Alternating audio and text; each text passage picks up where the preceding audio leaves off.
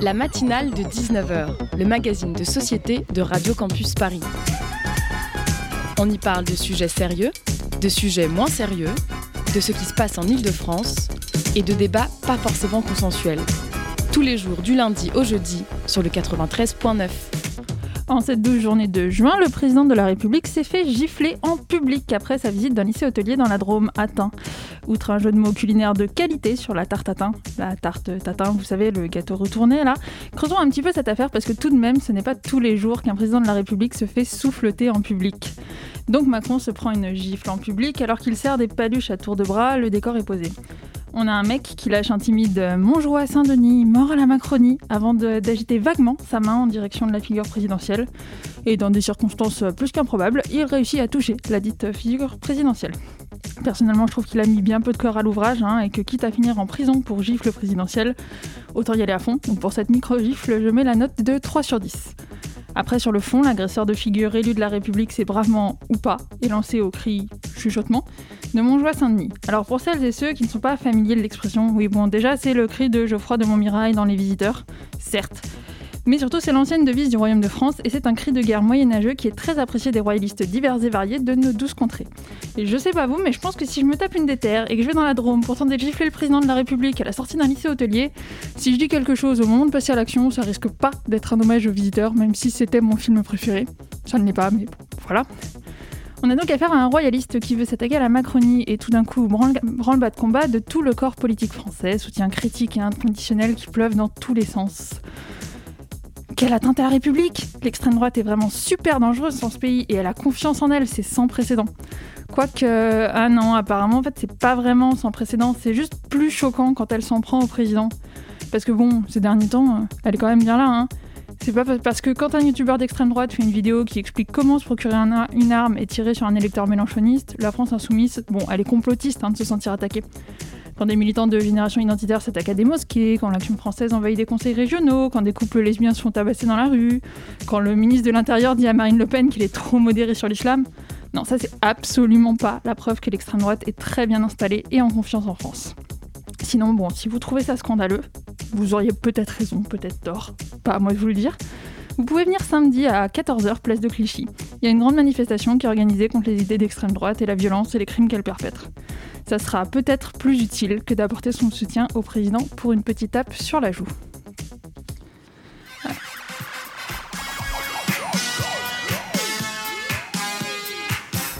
Sinon, au sommaire de cette matinale, on va tout d'abord parler de la crise climatique avec ses conséquences sur les droits humains, avec une responsable d'Amnesty International. Puis Hugo Leroy nous fera une petite chronique sur Alan Turing. Et enfin, sur une note plus légère, on recevra pour le Zoom Pierre qui viendra nous jouer son, titre, son premier titre, La Belle Aube, à l'occasion de la sortie de son tout nouvel EP euh, qu'il qui nous présentera donc. Vous avez le programme, on peut commencer. La matinale de 19h sur Radio Campus Paris. Comme je vous le disais à l'instant, aujourd'hui, le grand sujet de la matinale de 19h, c'est la crise climatique et ses conséquences sur les droits humains. Donc pour nous en parler, Sabine Gagné est avec nous ce soir. Bonsoir. Bonsoir. Merci à vous d'être venu, enfin d'être par téléphone, et également avec moi tout au long de l'émission, Alizé Cheboub. Bonsoir Alizé. Bonsoir Daphné, bonsoir Sabine Gagné. Bonsoir. Donc Sabine Gagné, vous êtes donc responsable du programme Protection des populations d'Amnesty International. Et si vous êtes là aujourd'hui, c'est pour parler d'une politique climatique que vous voulez lancer avec Amnesty pour lutter contre les conséquences de la crise climatique sur les droits humains. Alors avant de commencer, j'aimerais bien qu'on définisse un peu ce qu'on entend de manière générale par droits humains et par crise climatique. Eh bien, tout à fait. Euh, alors, c'est un sujet euh, relativement nouveau pour Amnesty International, qui est une organisation de défense des droits humains, comme vous le savez. Mais euh, aujourd'hui, on ne peut pas euh, échapper euh, au danger que représente lutte le, dérèglement climatique. Et donc Amnesty veut se saisir de ce problème pour alerter sur le fait que le dérèglement climatique a des impacts sur les droits humains. On parle de dérèglement climatique parce qu'on parle de réchauffement climatique. Il y a des émissions de gaz à effet de serre qui sont dans l'atmosphère et qui euh, ont une série de conséquences sur euh, la manière d'habiter la planète pour l'homme. Et en réalité, ce réchauffement climatique, puisqu'il s'accélère et qu'il devient euh, extrêmement incontrôlable, extrêmement dangereux, il a d'ores et déjà, et il aura à l'avenir, des conséquences extrêmement graves sur tout un ensemble de droits humains. Ça peut être le droit à la vie, le droit au logement, le droit à la santé, le droit à l'alimentation, le droit à l'eau. Et bien sûr, il y a tout il y a plein d'enjeux pour euh, des humains qui euh, sont contraints de se déplacer à cause de ce réchauffement climatique. Donc on parle des déplacés climatiques. Et justement, vous, vous êtes euh, responsable du programme Protection des populations, donc d'Amnesty International. à quoi ça correspond exactement? Et justement, vous nous disiez le lien étroit avec la crise climatique. Comment est-ce que vous agissez à travers ce programme? Alors nous, au sein de ce programme, on a toute une série d'actions euh, pour euh, les personnes réfugiées et migrantes. Euh, on s'occupe aussi étroitement du problème des discriminations avec un, projet sur la question des contrôles d'identité discriminatoire. Euh, et on travaille sur euh, la notion de droits économiques, sociaux et culturels, donc avec une protection pour euh, les personnes en situation de vulnérabilité liées à leurs conditions de travail ou en rapport avec leurs droits culturels, par exemple. Donc c'est un, programme assez vaste et euh, on s'occupe aussi de cette question climatique en lien avec les droits humains. Donc Amnesty International euh, ne devient pas une ONG environnementale. On ne travaille pas euh, sur l'environnement ou le climat en estimant que la nature a des droits. En fait, on, parle vraiment de la question de l'impact de ce dérèglement climatique sur euh, les droits humains. Donc on reste vraiment dans l'ADN d'Amnesty. Du coup, ces droits humains que vous évoquez, est-ce que vous pourriez un petit peu entrer euh, plus dans les, dans les détails euh, sur lesquels, desquels on parle et pourquoi? Eh ben, pour vous donner une petite idée des répercussions chiffrées du changement climatique euh, sur les droits humains, euh, ce serait euh, un milliard de personnes qui vivent dans des bidonvilles à flanc de collines qui sont instables ou le long de berges inondables et qui sont donc extrêmement vulnérables à des événements climatiques extrêmes qui, seraient impactés par ces événements climatiques extrêmes si la, température planétaire augmente de 3 à 4 degrés, ce qui est maintenant euh, hautement probable, ce serait 330 euh, millions de personnes qui pourraient être déplacées de façon permanente ou temporaire en raison d'inondations. Et euh, pour ce qui concerne le droit à, l'alimentation, le, nombre de personnes en proie à la famine pourrait augmenter de 600 millions d'ici à 2080 euh, on ne parvient pas à éviter que le changement climatique atteigne des niveaux critiques, ce qui, est en train de se passer euh, actuellement. Et en termes de droit à la santé, euh, eh bien, il y aurait des impacts très importants et ce seraient des impacts disproportionnés aussi. Ce qu'il faut avoir en tête, c'est que les impacts ne seraient pas forcément les mêmes entre une population européenne ou une population en Afrique centrale, subsaharienne ou pour des habitants d'Asie du Sud. Euh, parce que euh, l'augmentation des températures ne se ferait pas de la même manière euh, sur tous les endroits de, la planète. Et donc, même avec une augmentation limitée à 2 degrés, eh il y aurait 14% de la population mondiale qui souffrirait d'une grave réduction des ressources en eau, par exemple. Et donc effectivement, donc euh, vous, vous êtes donc spécialisé dans, dans les droits de l'homme. Est-ce que en prenant un peu ce, en faisant le choix de cette politique climatique, vous vous êtes un peu tourné euh, vers l'extérieur pour peut-être avoir des, des, conseils ou est-ce que vous, vous faites appel à de, nouvelles personnes pour euh, justement prendre un peu ce virage? Tout à fait, et parce que justement on n'est pas des experts euh, scientifiques euh, en termes d'enjeux environnementaux et climatiques. Donc on s'appuie beaucoup sur euh, les rapports du GIEC, évidemment, puisque c'est un, un, groupe d'experts intergouvernemental sur l'évolution du climat qui analyse tous les rapports publiés sur euh, les rapports scientifiques publiés sur le, climat. Et euh, maintenant, il y a un certain nombre d'institutions internationales aussi qui ont pris cette question du lien entre climat et droits humains à bras-le-corps. Il y a le Haut Conseil euh, des droits de l'homme, il y a le Programme des Nations Unies pour l'environnement.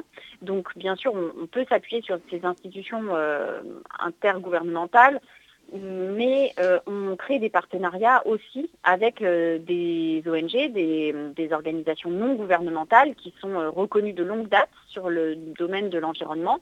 On travaille étroitement avec Greenpeace, par exemple, au niveau international et en France. Et puis en France, on développe des liens avec des structures qui sont engagées, qui militent activement pour le climat, comme Youth for Climate France ou il y a même d'autres structures qui sont moins connues mais qui agissent euh, sur le, climat comme le Secours catholique ou euh, Oxfam ou le, CCFD. Donc on a des échanges étroits avec d'autres organisations et puis on peut venir en soutien aux organisations qui utilisent des méthodes pour défendre l'environnement comme la désobéissance civile par exemple et qui seraient euh, criminalisés pour ce type d'activité, euh, comme Extension Rebellion. On a fait des communiqués de presse, on a venu en soutien à euh, Extension Rebellion en Angleterre parce qu'il s'était fait arrêter indûment ou que la, répression de ce mouvement était disproportionnée par rapport à leur mode d'action. Et donc on, vient en soutien au mouvement de défense du climat. Et c'est d'ailleurs dans cette idée aussi qu'on a remis un prix euh, ambassadeur de conscience à Greta Thunberg et euh, Fridays for Future en 2019 parce que euh, on a chaque année ce prix ambassadeur de conscience. L'idée était de, lui reconnaître ce rôle moteur et essentiel d'alerte à la communauté internationale sur les enjeux et les dangers du réchauffement climatique. Vous avez évoqué tout à l'heure du coup des, déplacés par, potentiellement par millions. Euh, est-ce que vous avez travaillé sur la question des réfugiés climatiques, puisque c'est une question qui est de plus en plus abordée, le terme est de plus en plus abordé. Il y avait notamment eu un cas euh, courant janvier euh, d'un immigrant qui avait fait reconnaître la nécessité de ne pas être expulsé pour des raisons notamment liées au climat et à sa santé. Est-ce que c'est une notion sur laquelle vous travaillez? Tout à fait. Alors, on travaille de plus en plus sur cet aspect-là. Euh, c'est euh, le problème majeur euh, qui va s'intensifier prochainement. effectivement, en janvier dernier, il y avait eu un, c'était un ressortissant des îles Kiribati qui, bon, n'avait finalement à la fin pas obtenu son statut, n'avait pas obtenu le statut de demandeur d'asile avec euh, l'Australie, euh, mais euh, il avait fait valoir son cas et, devant une autre instance qui lui avait dit qu'en fait, il, fallait que les États maintenant prennent en compte la question climatique dans les demandes de demandeurs d'asile. Et donc, les États vont être amenés à devoir intégrer la question climatique dans l'étude de, ces demandes d'asile. En revanche, aujourd'hui, on n'utilise pas le terme euh, de réfugiés climatiques ou de réfugiés euh, environnementaux parce que pour l'instant, ce sont des désignations qui, formellement, euh, juridiquement parlant, n'existent pas encore dans le droit international. Et donc, ça ne donne pas lieu en soi à une reconnaissance et à une protection internationale aujourd'hui. Mais donc, c'est pour ça que formellement, on parle de déplacés euh, climatiques. Mais pour autant, euh, nous, on, plaide pour que chaque personne qui fuit son pays d'origine euh, et qui cherche une protection internationale, quelles que soient les raisons euh, de, pourquoi il cherche une protection internationale, et ça peut être euh, en vertu des problèmes climatiques euh, auxquels il est soumis, et eh bien que les personnes voient leur cas examiné dans le cadre de procédures équitables, efficaces. Et on a tout un travail de recommandation à l'égard des États pour qu'ils travaillent sur cette question de la mobilité dans le contexte du changement climatique et qu'ils l'anticipe au maximum et au pire qu'il puisse euh, eh bien, apporter des réparations et surtout accueillir euh, les personnes qui seraient euh, victimes de ce réchauffement climatique. Justement, vous parlez des États. Dans votre proposition de politique climatique, on a un peu l'impression que vous pointez du doigt deux, types de responsables, donc les États et les entreprises. Quelles sont en fait leurs parts de responsabilité finalement dans cette crise? Alors la responsabilité des, États euh, dans la crise climatique, elle est, gigantesque, elle est énorme. Euh, c'est vrai que c'est pour ça qu'on a publié aussi cette euh, politique, ou policy en anglais, en amont de la réunion des États du, G7 qui se tiendra les 11 et, 13 juin, parce qu'on on dénonce le fait que les gouvernements des pays les plus riches de la planète euh, condamne euh, des millions de personnes à subir la famine, la sécheresse, ces déplacements. Et euh, ils ont, en matière de droits humains, une, véritable responsabilité parce qu'ils ont des obligations. Il y a eu notamment l'adoption de l'accord de Paris, mais il y a tout un ensemble de, standards internationaux en matière de droits humains qui établissent la responsabilité des États de protéger les droits humains de leur population. Et donc c'est pour ça euh, qu'Amnesty International demande euh, à, tous les États euh, de protéger les droits humains et donc de faire beaucoup plus pour lutter contre le réchauffement climatique. Alors on va marquer tout de suite une courte pause musicale. On continue cette discussion juste après ça.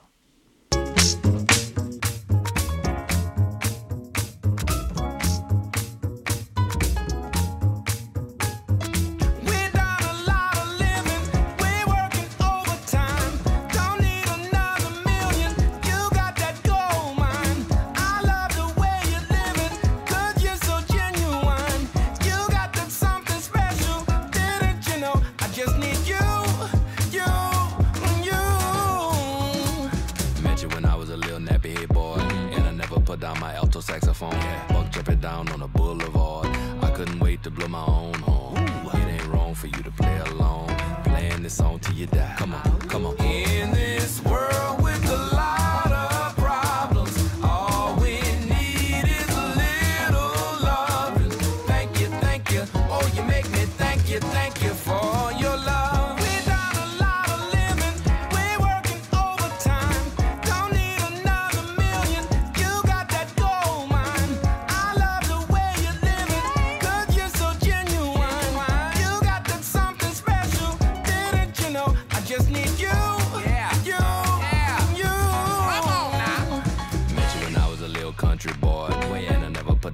smoke, chopping salt. Mm. And we fell in love on the boulevard. If you was Jenny, I guess I was far. Run. I it ain't wrong for you to sing along. Singing this song till you die.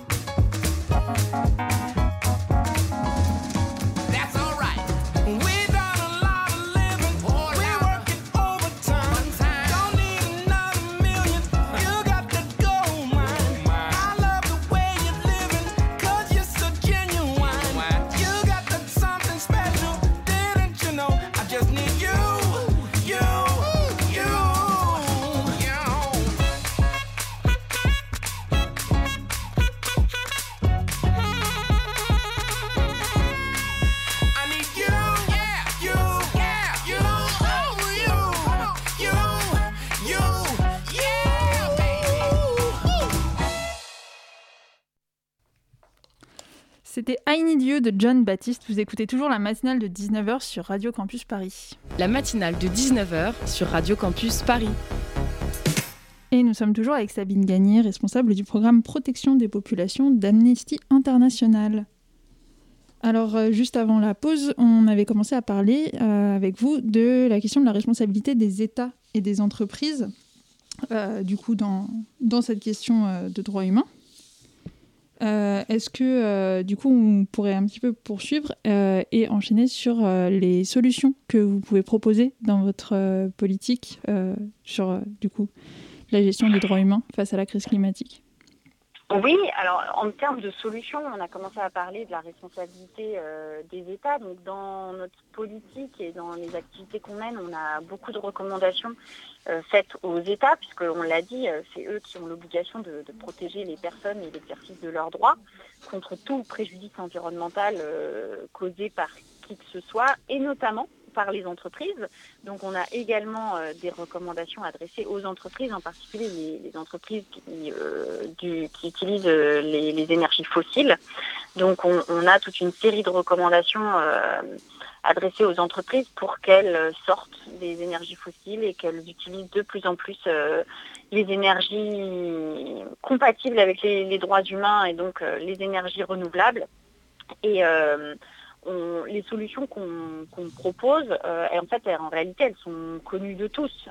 pour réduire les émissions de gaz à effet de serre, il n'y a, pas vraiment de, mystère, il n'y a pas vraiment de miracle. il faut vraiment un changement radical dans la pratique. Et c'est pour ça que la politique qu'on publie, elle est, euh, elle est justement rendue publique aussi pour faire connaître euh, nos actions et qu'il euh, y ait davantage de personnes qui se sentent concernées par ce problème qui, est, qui concerne l'humanité entière et qui puissent agir à nos côtés. Et on ne veut pas culpabiliser le citoyen ou on n'a pas de, de, message précis adressé aux personnes pour qu'elles adaptent leur comportement. Donc on n'est pas euh, comme d'autres organisations qui pourraient avoir des messages euh, très pratico-pratiques euh, sur les gestes éco-responsables à adopter. mais en fait, on veut que davantage de personnes agissent à nos côtés et soutiennent les organisations environnementales pour adresser des messages forts aux États et aux entreprises pour qu'en fait, ils arrêtent de financer les énergies fossiles via les subventions que certaines entreprises peuvent recevoir et qu'ils euh, euh, exigent des États des mesures fortes et urgentes pour vraiment réduire les émissions de gaz à effet de serre. Et justement, est-ce qu'il y a des véritables moyens de pression euh, que vous pouvez mettre en place pour tenter de pousser le gouvernement bah, finalement à suivre ces recommandations? Alors les moyens de pression, euh, il y a des moyens de pression classiques qu'on utilise euh, de longue date à travers euh, nos campagnes ou à travers nos activités de plaidoyer, qui sont des activités de rendez-vous institutionnels auprès de différentes parties prenantes gouvernementales.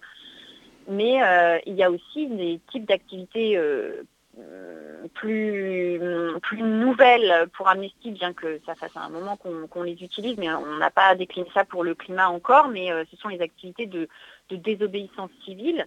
Et ça, c'est des choses euh, qu'on peut mettre en place euh, prochainement pour euh, pouvoir mettre la pression pour le gouvernement, parce qu'en réalité, le problème est tel que, en fait, il faut ce type de, moyens d'action pour pouvoir répondre à l'urgence. Et bon, évidemment, pour nos auditeurs, ça va être compliqué d'avoir un moyen d'action à l'échelle d'un État. Qu'est-ce qu'un de nos auditeurs pourrait faire pour vous soutenir dans ces moyens de pression, donc pour pousser les gouvernements, etc.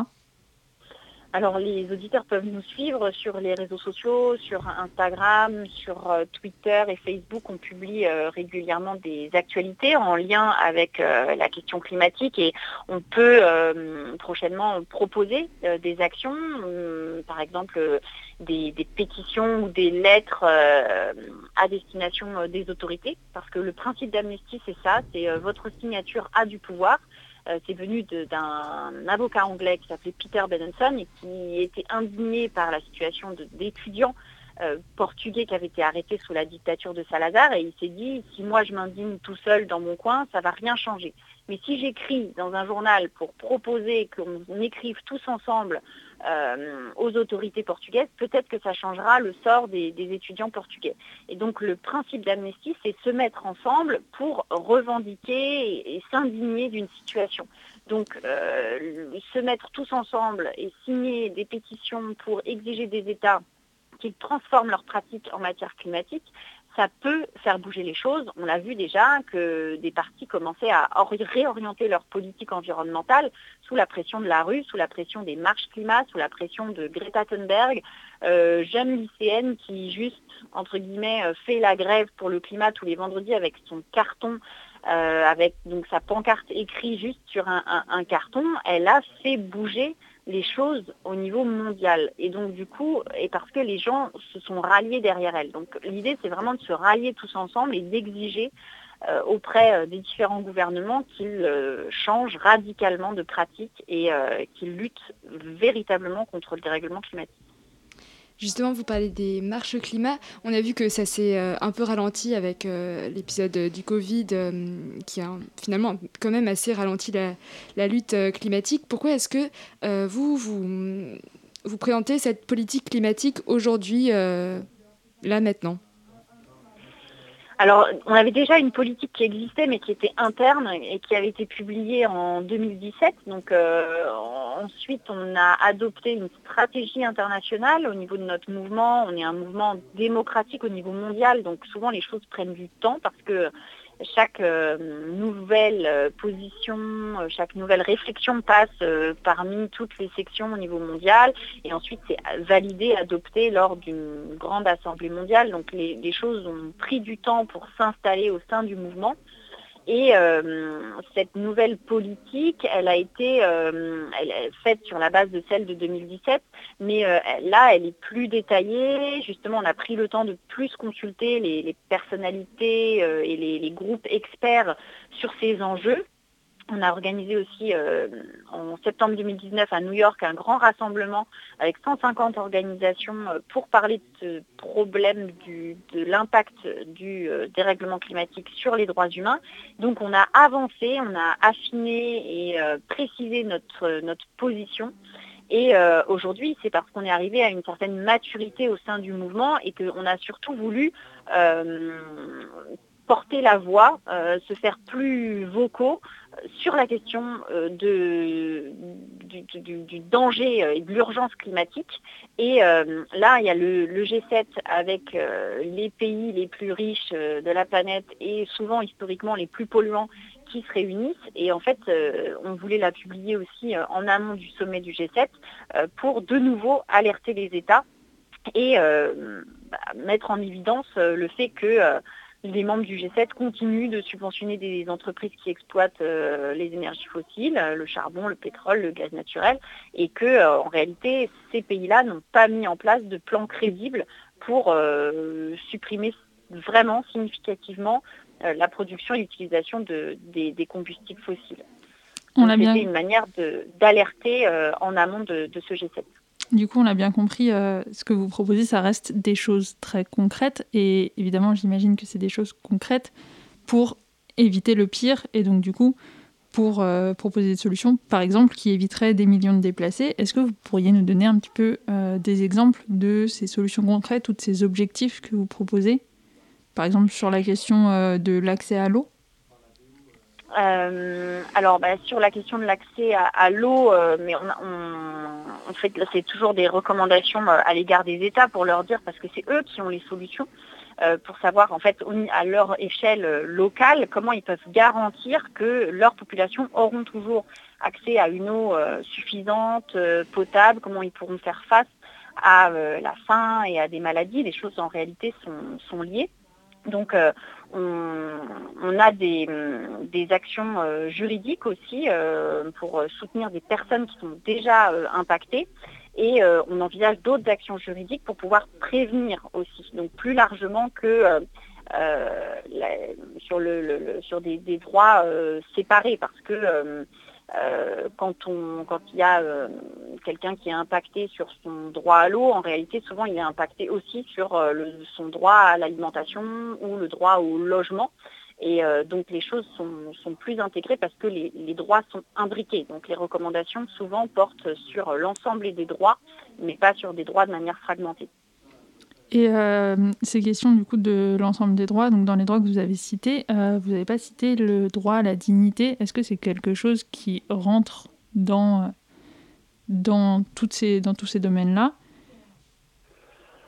Oui, tout à fait. On avait une, en 2015, on avait d'ailleurs euh, déjà fait une, une campagne qui s'appelait, une campagne pour la dignité et qui faisait le lien entre euh, hum, les, conséquences euh, de, l'exploitation des ressources pour les pays en voie de développement et euh, les, personnes qui se retrouvaient en situation de pauvreté. Et les choses sont liées parce qu'il se trouve qu'il y a beaucoup de pays en voie de développement qui ont des ressources et des, sous-sols extrêmement riches en termes de matières premières et qui sont exploités. Et ce ne sont pas les personnes vivant dans les pays en développement qui bénéficient des ressources, des, des, des, des, apports financiers liés à leurs ressources. Donc cette campagne avait pour viser beaucoup, enfin, les États et un certain nombre d'entreprises. Et oui, quand on parle de euh, lutte contre le dérèglement climatique, on parle de, euh, des personnes qui sont aussi euh, impactées de manière inégalitaire parce que en fait, il y a déjà des situations de discrimination et d'inégalité avant même de parler de, dérèglement climatique et il se trouve que le changement climatique exacerbe ces inégalités et ces, discriminations.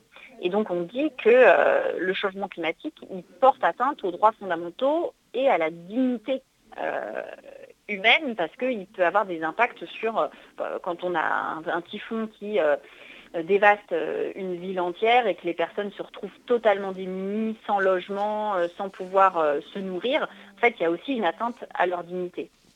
Ben, merci beaucoup d'avoir été avec nous, Sabine Gagné. Si le sujet vous intéresse, vous pouvez retrouver plus d'informations sur le site d'Amnesty International. De notre côté, la matinale de 19h continue, c'est toujours en musique. À tout de suite.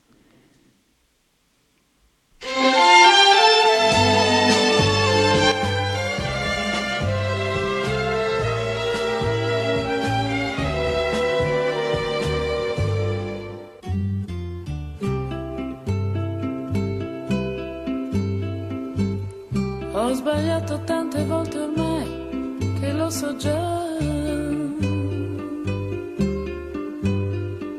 Che oggi quasi certamente sto sbagliando su di te. Ma una volta in più che cosa può cambiare nella vita mia? Accettare questo strano stata una pazzia. Sono triste tra la gente che mi sta passando accanto. ma la nostalgia di rivedere te è forte più del pianto. Questo sole accende sul mio volto un segno di speranza. Aspettando quando a un tratto ti vedrò spuntare in lontananza.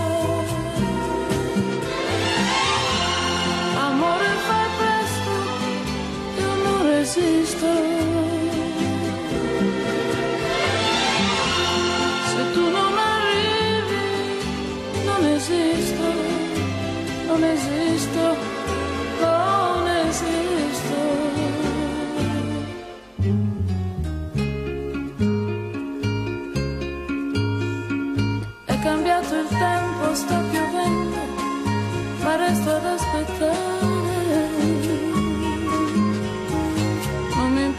cosa il mondo può pensare, io non me ne voglio andare. Io mi guardo dentro e mi domando, ma non sento niente. Sono solo un resto di speranza, perduta tra la gente. Amore già tardi, e non resisto.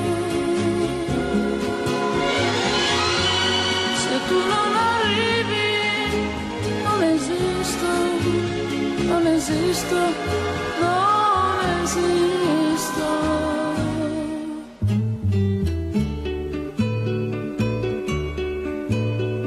Luci, macchine, vetrine, strade, tutto quanto si confonde nella mente. La mia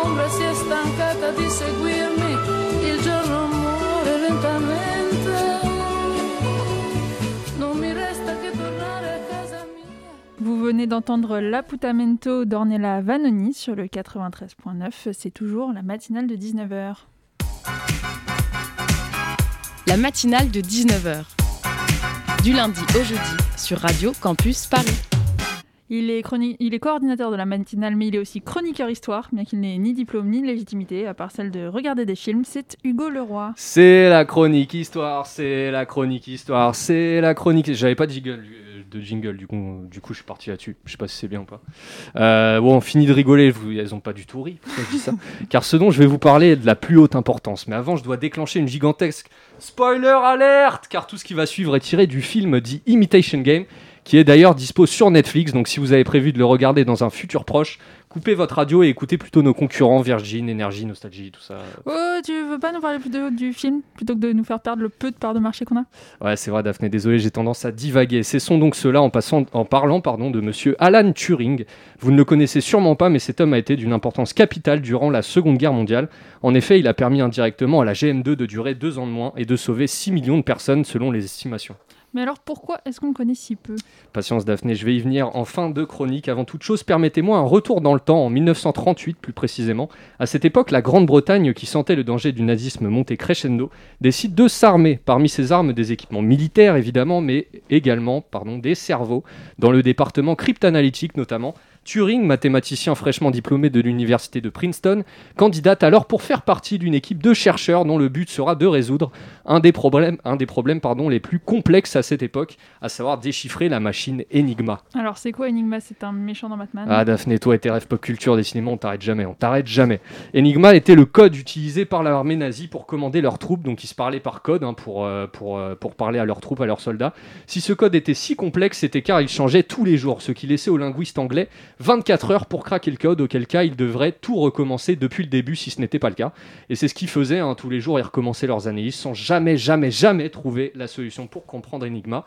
Jusqu'au jour où Alan Turing, le petit génie dont je vous ai parlé plus, euh, plus tôt, y a là de son génie justement, à savoir la construction d'une machine, d'une autre machine pour contrer Enigma pour le comprendre, Enigma. Appelée la bombe de Turing, cette machine a permis de comprendre le langage codé des nazis à l'aide de maudits probables comme bonjour ou encore Heil Hitler, quand la machine arrivait à déchiffrer un mot puis un autre, elle pouvait enfin déchiffrer tout le message. Mais alors pourquoi est-ce que ce craquage de code était si important pour mettre fin à la guerre? Eh bien car si l'armée connaissait les ordres ennemis, les généraux pouvaient les contrer ces ordres. Mais avec une petite subtilité cependant, enfin petite, elle est très grande quand même. Pour vous l'expliquer, je vais utiliser une phrase tirée du, du film dont je vous ai parlé tout à l'heure, The Imitation Game. Cette phrase était ⁇ Le pire moment pour mentir à une personne, c'est quand elle se doute qu'on va lui mentir ⁇ je vais vous expliquer pourquoi. Quand Turing a craqué Enigma, la possibilité de contrer toutes les attaques ennemies était donc à portée de main. Mais l'équipe qui épaulait Turing, j'ai bougé mes feuilles, ça a fait du bruit, non un peu. Ça va. Euh, l'équipe qui épaulait Turing a décidé de faire les choses plus subtilement, car si toutes les attaques étaient contrées, les Allemands auraient su que le code a été craqué. Ils auraient alors revu tout le système Enigma, ce qui aurait mis à, mis à, mis à, remis à zéro toute l'opération que Turing avait fait avec son équipe.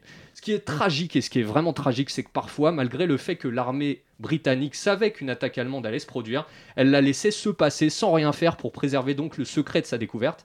Au final, grâce à un plan millimétré, la guerre prit fin en 1945, bien aidée par la trouvaille de Turing qui a permis de faire en 4 ans un travail qui aurait été fait en 20 millions d'années sans cette machine.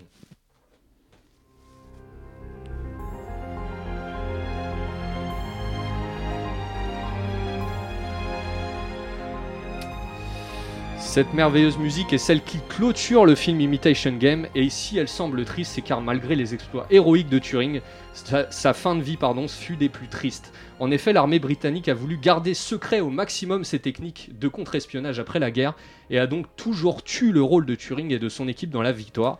Ce n'est qu'en 1970 que ce dossier sera déclassé et que Turing sera érigé au rang de héros national, soit 16 ans malheureusement, après sa mort, après son suicide pour être plus exact. Si j'ai fait cette chronique, c'est car hier, 7 juin 2021, ça faisait 67 ans qu'Alan Turing s'est suicidé.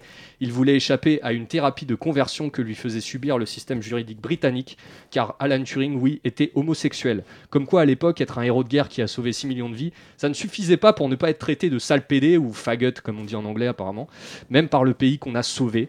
Aujourd'hui, fort heureusement, il est enfin reconnu à sa juste valeur, l'inventeur de l'ordinateur, dont sa machine fut le premier prototype, un sauveur, mais aussi un héros. Merci Hugo pour cette euh, plongée historique pleine de spoilers d'un super film qui est sur Netflix. On enchaîne tout de suite, euh, d'abord avec une petite pause musicale et ensuite avec le zoom. Ocean blue, what have I done to you? Cut so deep, yet growing through and through.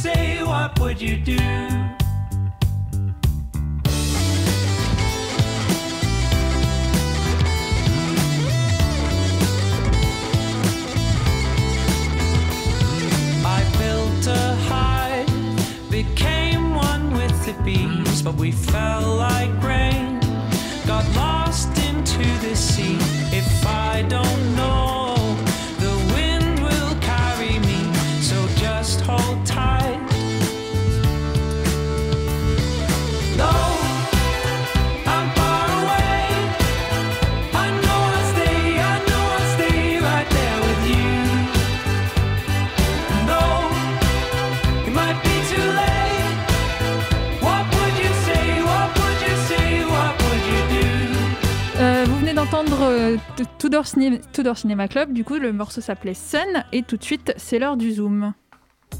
Le Zoom, dans la matinale de 19h. Zoom qui est au- aujourd'hui présenté par Alizé.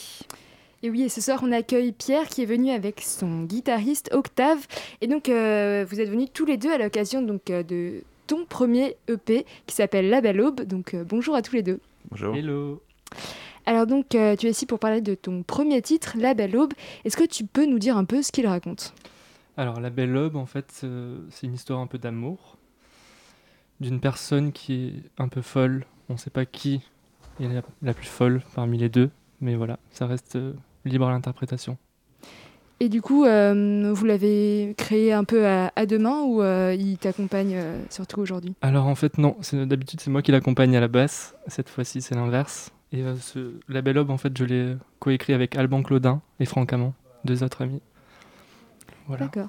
Et donc on a un peu euh, donc euh, évoqué le fait que ce sont tes premiers pas en solo dans la chanson, mais tu es un bassiste confirmé, donc tu as commencé à 10 ans en autodidacte, puis tu as tracé un peu ta route jusque sur les grandes scènes où tu as accompagné notamment M ou encore Nina Attal. Pourquoi est-ce que tu as eu envie de sortir aujourd'hui ton propre morceau? Alors, je pense que, comme beaucoup de personnes, le confinement a, a permis d'av- d'avoir beaucoup de temps pour faire plein de choses et euh, j'ai eu le temps de créer beaucoup et, et ça me, je suis très content d'avoir pu écrire quelques morceaux. Et justement, donc là c'est euh, le premier euh, qui, qui sort. Qu'est-ce que, est-ce que tu as des projets pour la suite? Tu me parlais peut-être d'autres morceaux aussi que tu as pu créer à cette occasion. Oui, alors je réserve quelques singles jusqu'à la fin de l'année dans l'idée de faire un EP en début d'année prochaine. Voilà. Et donc, on a dit donc, euh, que tu avais l'habitude notamment de jouer pour les autres.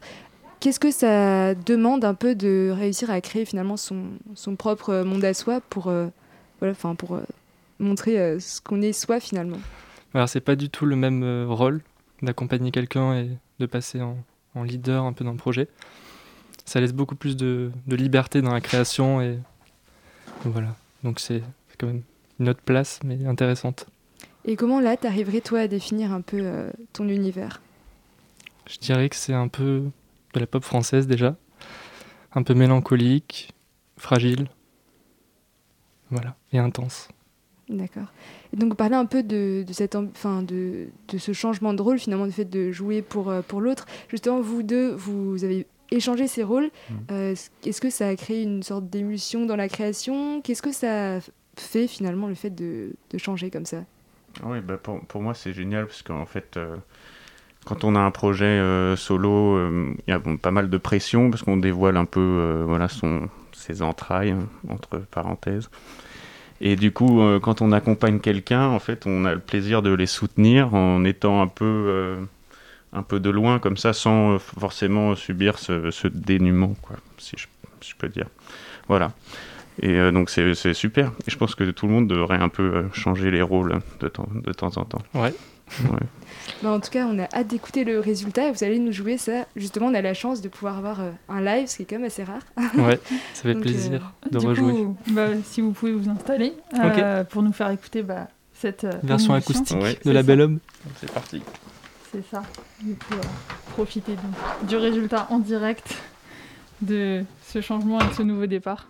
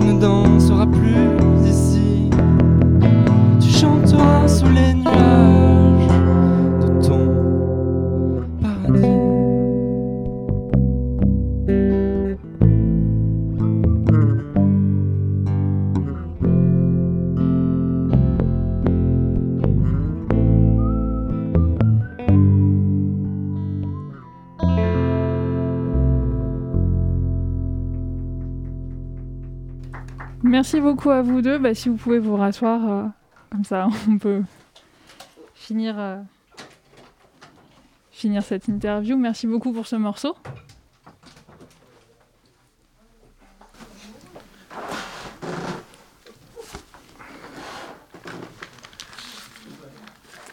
Euh, du coup, bah, donc, on vient d'écouter votre, votre premier morceau, donc Oui. La Belle Eau. Euh, au niveau de la production de ce morceau, comment ça s'est passé? Est-ce que c'est une autoproduction? Est-ce que vous avez par exemple un label? Non, pour l'instant c'est en autoproduction. J'aimerais beaucoup trouver un label, mais voilà, je, me, je prends mon temps et j'aimerais bien sortir d'abord quelques singles et voir ce qu'on me propose. Et du coup, bon, là, vous avez fait un live. Euh, Est-ce que vous avez des choses prévues, par exemple, euh, dans l'été? Qu'on espère que les festivals vont... Enfin, on sait que les festivals vont pouvoir reprendre avec les passes sanitaires. Est-ce que vous avez des festivals prévus, ce genre de choses? Alors, pas encore, en fait, je, prépare la sortie du deuxième single, euh, qui sera un peu un duo surprise, avec un artiste que j'accompagne aussi, une artiste. Et voilà. Mais pour cet été, je continue les promos avec Clara Luciani à la basse, parce que. D'accord, du coup, vous allez l'accompagner en tournée cet été? Ouais, cet été plutôt pour les promos et les- la tournée euh, commence à la rentrée. D'accord. Euh, donc, ce nouveau single, euh, enfin, ce deuxième single, on peut l'attendre pour quand, à peu près? En juillet, Et il sera disponible où? Il sera disponible sur toutes les plateformes, D'accord, Voilà. bah, du coup, accompagné d'un clip. en streaming, j'imagine Oui. pas en physique pour le moment. C'est ça, pour le moment. Et euh, à part donc euh, du coup ce nouveau, ce nouveau single, est-ce que vous envisagez par exemple un album ou c'est déjà voir trop loin? Alors j'aimerais bien euh, faire un EP pour euh, l'année prochaine, en début d'année, sortir un EP. Et puis je pense que l'année prochaine, euh, l'album suivra. Et du coup, euh, vous comptez clipper chacun des morceaux? Ou... Les singles, ouais, pour l'instant j'aimerais bien tous les clipper. Et euh, puis après on verra pour l'EP. Et est-ce que ça fait partie euh, un peu de, la création dès le départ? Est-ce que par exemple, euh, dès que tu penses à la chanson, tu as déjà euh, le clip en tête ou ça se fait vraiment dans un deuxième temps? Alors, je, pour ce clip-là, pas vraiment, j'ai fait confiance à la réalisatrice. Mais souvent, quand je commence à écrire une chanson et les paroles, j'ai plein d'images qui me viennent. Et j'ai un peu un univers qui se dessine. Et donc voilà. Après, je discute avec la personne avec qui je bosse et on essaie de faire quelque chose ensemble. Et pour euh, trouver les gens avec qui vous travaillez, donc euh, mon Octave, vous travaillez, vous travaillez déjà avant Ouais. ensemble, Euh, mais comment ça se passe sinon, euh, de manière générale? Ça se passe euh, un petit peu du bouche à oreille. On se fait des amis euh, facilement dans la musique, c'est ça qui est bien. Et euh, voilà. Eh bah écoutez, euh, merci beaucoup à vous d'avoir été avec nous. Merci, à vous de nous accueillir. C'était super. Et du coup, bah, c'est déjà la fin de la matinale de 19h de ce mardi. Euh, donc, euh, merci à vous, chers auditeurs, de nous avoir écoutés. Alors aujourd'hui, à la réalisation, il y avait Léa Lecette, à la co-interview, euh, Alizé Cheboub, à la chronique, euh, notre cher coordinateur Hugo Leroy, et à la présentation, il y avait moi-même, Daphné Deschamps. Restez avec nous sur Radio Campus Paris parce que ce soir, c'est Penser les luttes. C'est l'émission de notre partenaire Radio Parleur qui vous emmène au cœur des questions, qui parcourt toute l'actualité sociale. Bonne soirée sur le 93.9.